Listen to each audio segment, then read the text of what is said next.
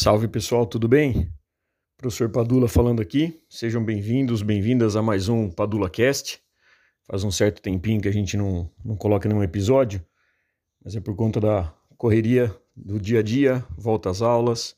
E é justamente por falar em volta às aulas que eu estou gravando esse podcast aqui para vocês, para a gente conversar um pouquinho do que aconteceu recentemente, o lançamento daquele seriado, né, The Last of Us, que eu estou assistindo também, em que ele fala de uma pandemia, na verdade, um mundo pós-pandêmico, né, pós-apocalíptico aí por conta da ação do fungo Cordyceps, que é um fungo entomopatogênico. Eu tive o prazer de trabalhar durante meu mestrado com fungos entomopatogênicos, que são fungos que atacam especificamente insetos. E na, nessa obra de ficção, ele fala que esse fungo Cordyceps é, teria evoluído a ponto de parasitar seres humanos e dominar toda a humanidade.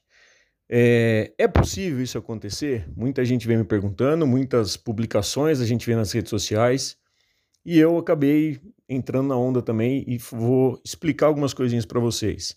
Na verdade, os fungos entomopatogênicos, eles têm uma especificidade, por isso que eles são classificados como controladores biológicos né, dos insetos, alguns aracnídeos, inclusive, mas principalmente os insetos. E esses entomopatogênicos, eles reagem, né, não são todos, por isso que a gente faz trabalho de seleção da variedade da espécie né, que vai atacar determinado tipo de inseto.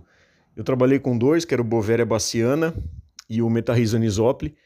Muitos desses é, são utilizados em larga escala, mas nem sempre eles vão surtir o mesmo efeito, justamente pela especificidade, pela especialização que eles vão apresentar perante a reação com a quitina, que é o exoesqueleto dos insetos. É, no entanto, a gente não pode descartar que, ao longo das gerações, determinados fungos poderiam sim parasitar seres humanos. É uma coisa muito difícil acontecer? É. Hoje em dia a gente sabe que existem alguns fungos, a micose, por exemplo, que a gente tem na pele, é um fungo. Né? O, o, o pé de atleta que a gente tem. Existem alguns outros fungos que são mais graves, como por exemplo o conidiobolus, que parasita, salvo engano, o nosso sistema respiratório. Então existem fungos sim, realmente é, capazes aí de parasitar o ser humano, alguns considerados como o, a IST, né, alguns tipos de IST, as infecções sexualmente transmissíveis, como a Candida albicans, mas especificamente o cordíceps é uma coisa muito mais difícil de acontecer. Cordíceps, inclusive, a gente não conseguia produzir em laboratório, né, não conseguia isolar ele, inclusive, porque ele depende desse animal vivo. E o modo de atuação dele é bem interessante, que remete a um misto né, do The Last of Us com The Walking Dead, justamente porque ele transforma os seres parasitados em zumbis, no sentido de que ele altera o comportamento desses animais. Então, por exemplo, quando ele vai e parasita uma formiga, ele joga suas toxinas, lembrando que fungos é, são seres heterótrofos, eles jogam suas toxinas e antes de matar esse animal, ele, de alguma maneira, algum mecanismo bioquímico que existe, ele manipula o cérebro, fazendo com que essa formiga, então, seja direcionada, ela se direcione a alguns pontos elevados de um, de um mato, de uma árvore, fixe suas mandíbulas, né, se, se prenda essa, essa região mais alta, e aí sim ela é morta. Por que, que ela faz isso? Porque esse inseto ele vai servir como hospedeiro, onde o fungo se alimenta e posteriormente vai se desenvolver na sua fase reprodutiva, gerando ali o seu corpo de frutificação, por onde ele vai liberar novos esporos. E esses esporos, então, é, seriam dispersados pelo vento, daí a, colo a, colocação desses insetos em regiões altas, né, favorecendo essa dispersão pelo vento, até encontrar um novo hospedeiro. É, como eu falei, é difícil disso acontecer com a espécie humana, no entanto, falando em termos evolutivos, em termos de mudança, pode ser que um, um dia isso aconteça, tá? Mas longe do que a gente está vendo aí na série. Quem não está assistindo, eu recomendo. É, essas séries, por sinal, elas trazem alguns conceitos biológicos bastante interessantes, inclusive nós, educadores, conseguimos trazer muita discussão, contextualizar, né, como diz nosso eterno Paulo Freire, contextualizar as situações do dia a dia ali para favorecer o, o, aprendizado dos nossos educandos. E aí eu quero chamar atenção de uma outra situação que eu acho que seria um pouco mais preocupante. Não, não estou querendo ser aqui catastrófico, nada disso, mas muitas vezes situações que acontecem mais rotineiramente e que são muito mais comuns. E elas sim são mais próximas de uma realidade, de uma possibilidade de uma alteração de comportamento humano. Chama atenção, primeiramente, para um protozoário. Então, agora a gente sai do reino dos fungi e vamos agora ali para o reino dos protistas, que envolvem as algas, né, tanto as uni quanto as pluricelulares, e especificamente os protozoários. Toxoplasma gondii, do gênero Toxoplasma, né, que muita gente já estudou isso em colégio, muita gente já estudou em cursos aí de parasitologia, que causa a doença conhecida como toxoplasmose. Toxoplasmose, conhecida aí como a doença do gato. Mas por favor, antes de mais nada, já vou fazer um alerta aqui. Gato não tem culpa, gato não transmite essa doença. Ele é um para, ele é parasitado, ele é um hospedeiro e que para isso esse Toxoplasma gondii, uma vez que ele é ingerido, ele se reproduz no organismo do felino. O que, que eles constataram? Como que esse, esse toxoplasma atua? Ah, basicamente, no, no início, antes dos gatos domésticos em si, mas os gatos mais selvagens e até mesmo atualmente os, os domesticados, eles acabam é, caçando pequenos roedores. E uma vez que eles precisam entrar no hospedeiro, que é o gato, esse toxoplasma infecta esses roedores, parasitando de forma intermediária ratos, que por sua vez também são manipulados. Veja bem, são mamíferos, roedores são mamíferos, que também são manipulados e automaticamente perdem o medo do, de se expor aos felinos.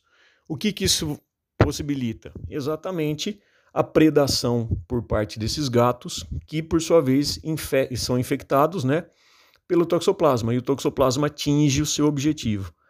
O mais curioso é que recentemente é, fizeram um levantamento e eles estimulam que um terço da população humana é, já teve contato e está parasitada como hospedeiro intermediário aí do Toxoplasma gondii. Mas isso não é só.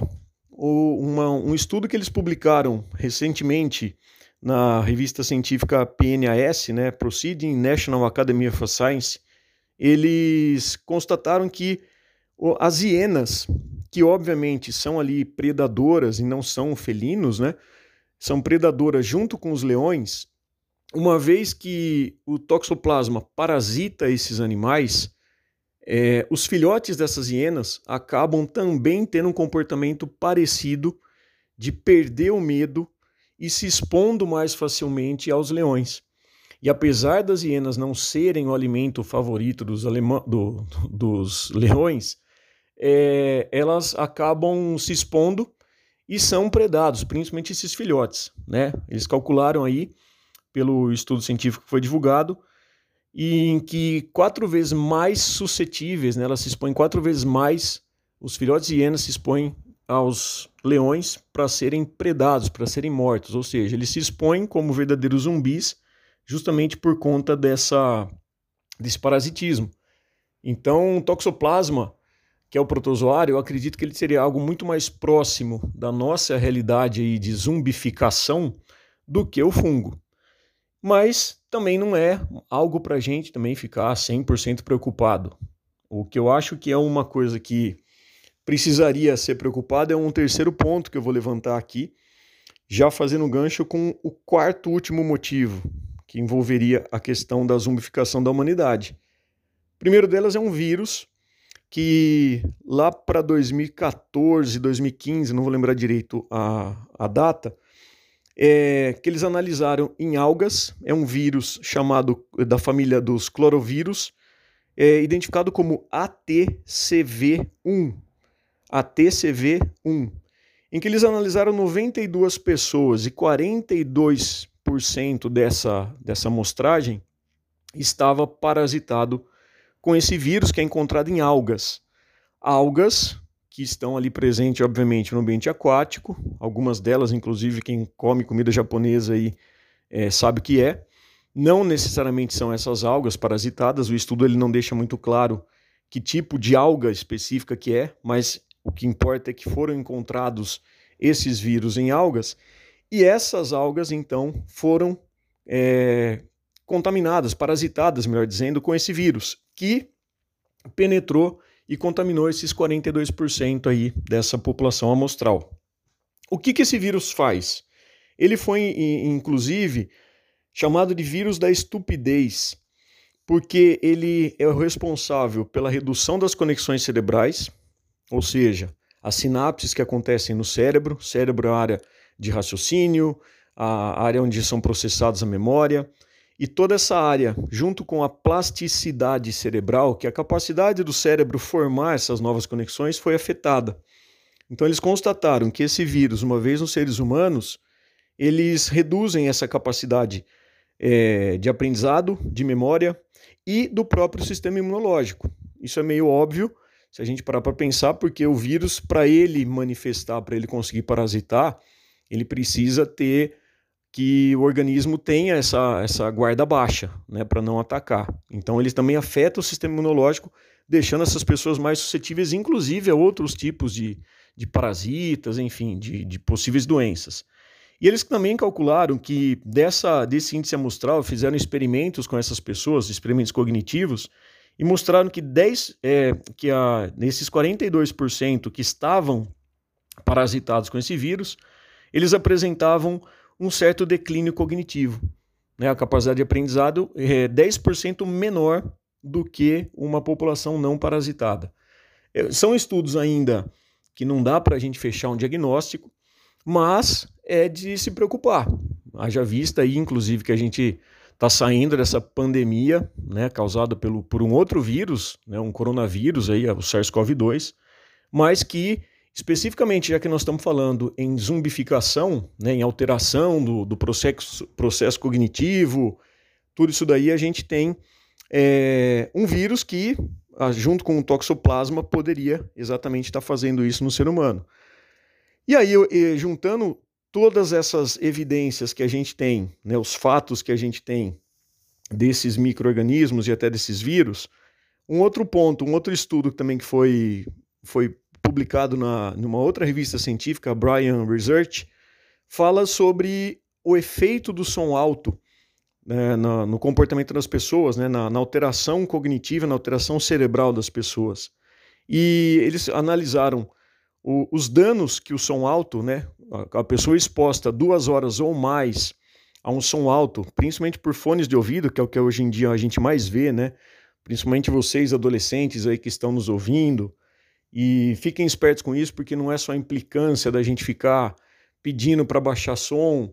É gostoso ouvir som alto? É, também gosto. Mas é, é algo que prejudica não apenas a capacidade auditiva, como isso daí já é amplamente divulgado, mas também em relação a danos irreversíveis na região do hipocampo, que são regiões também relacionadas ao aprendizado e à memória. Não à toa, eu, aí eu faço uma, um, um paralelo, eu traço esse paralelo, que a taxa de indivíduos, de jovens e adolescentes e crianças, cada vez mais diagnosticadas com dificuldade de aprendizagem, é, com déficits cognitivos, né? A gente não pode descartar que seja uma relação direta de todos esses efeitos, né? Não estou falando especificamente do parasitismo pelo, pelo clorovírus que a gente comentou, mas a, a exposição a, aos, aos ruídos excessivos, aí, ao som elevado, e associado isso também com a, um desequilíbrio que ocasiona também pela microbiota intestinal. Mas, Padula, o que, que tem a ver a microbiota intestinal, né, que antigamente a gente chamava de flora intestinal? É, é considerada hoje o nosso segundo cérebro. É, existem estudos, existem programas de estudo relacionando exatamente a quantidade de, de bactérias, a diversidade dessas bactérias intestinais, como elas refletem na síntese de alguns hormônios e também na, no eixo cérebro-intestino, que vão promover exatamente comportamentos é, psicológicos adequados. E o que, que a gente tem hoje em dia? Um excesso de medicamentos, medicamentos que danificam, destroem, reduzem essa, essa quantidade da microbiota intestinal.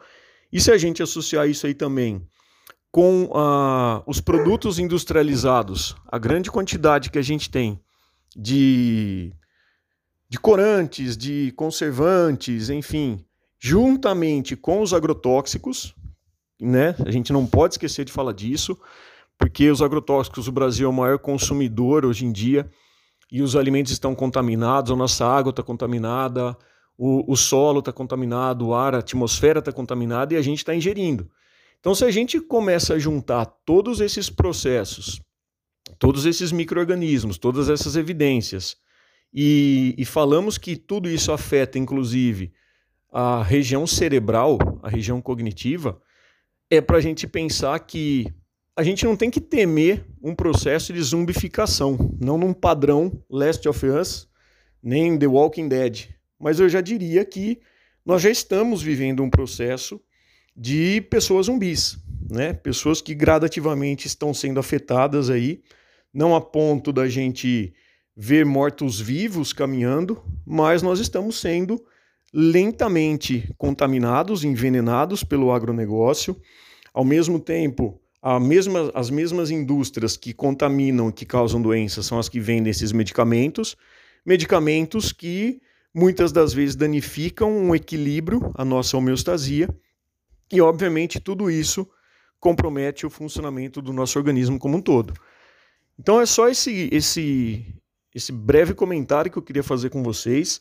Há possibilidade, sim, de um, de um surto, de alguma coisa que poderia causar uma alteração mais direta e mais séria? Sim. A evolução ela não é estática, a evolução ela continua. Mas o meu receio maior não é a preocupação daqui a milhares de gerações em relação a um, um mundo pós-apocalíptico por, por conta de um vírus ou de um toxoplasma ou ainda por conta aí do, de um fungo. Mas eu acho que esse processo de contaminação que a gente já está tendo, esse envenenamento que a gente já está tendo, e a ciência está mostrando, a gente não está enxergando direito, mas isso explicaria, inclusive, a estupidez humana. Né? Algumas coisas que a gente vê aí, não apenas em atos antidemocráticos, não apenas em, em, em, em brigas de trânsito, em, em animosidades perante um jogo de futebol, mas a gente está vendo aí uma situação que faz a gente pensar um pouquinho, né? Será que nós estamos realmente isentos de uma zumbificação ou nós já seríamos esses zumbis um pouco menos agressivos em termos de da figuração, né? Ninguém vai ver um fungo crescendo na nossa cabeça, ninguém vai ver um morto-vivo caminhando, mas é dispensar e é isso que eu queria trazer para vocês. Falar um pouquinho relacionando essas, essas descobertas científicas, relacionando a biologia, para a gente poder entender um pouquinho e divulgar a ciência, tá bom? Então é isso. Espero que vocês tenham gostado. A gente se vê numa próxima aí. Qualquer dúvida, segue a gente lá no Instagram, Prof. Padula, e vamos que vamos. Grande abraço para todos, para todas, e a gente se vê.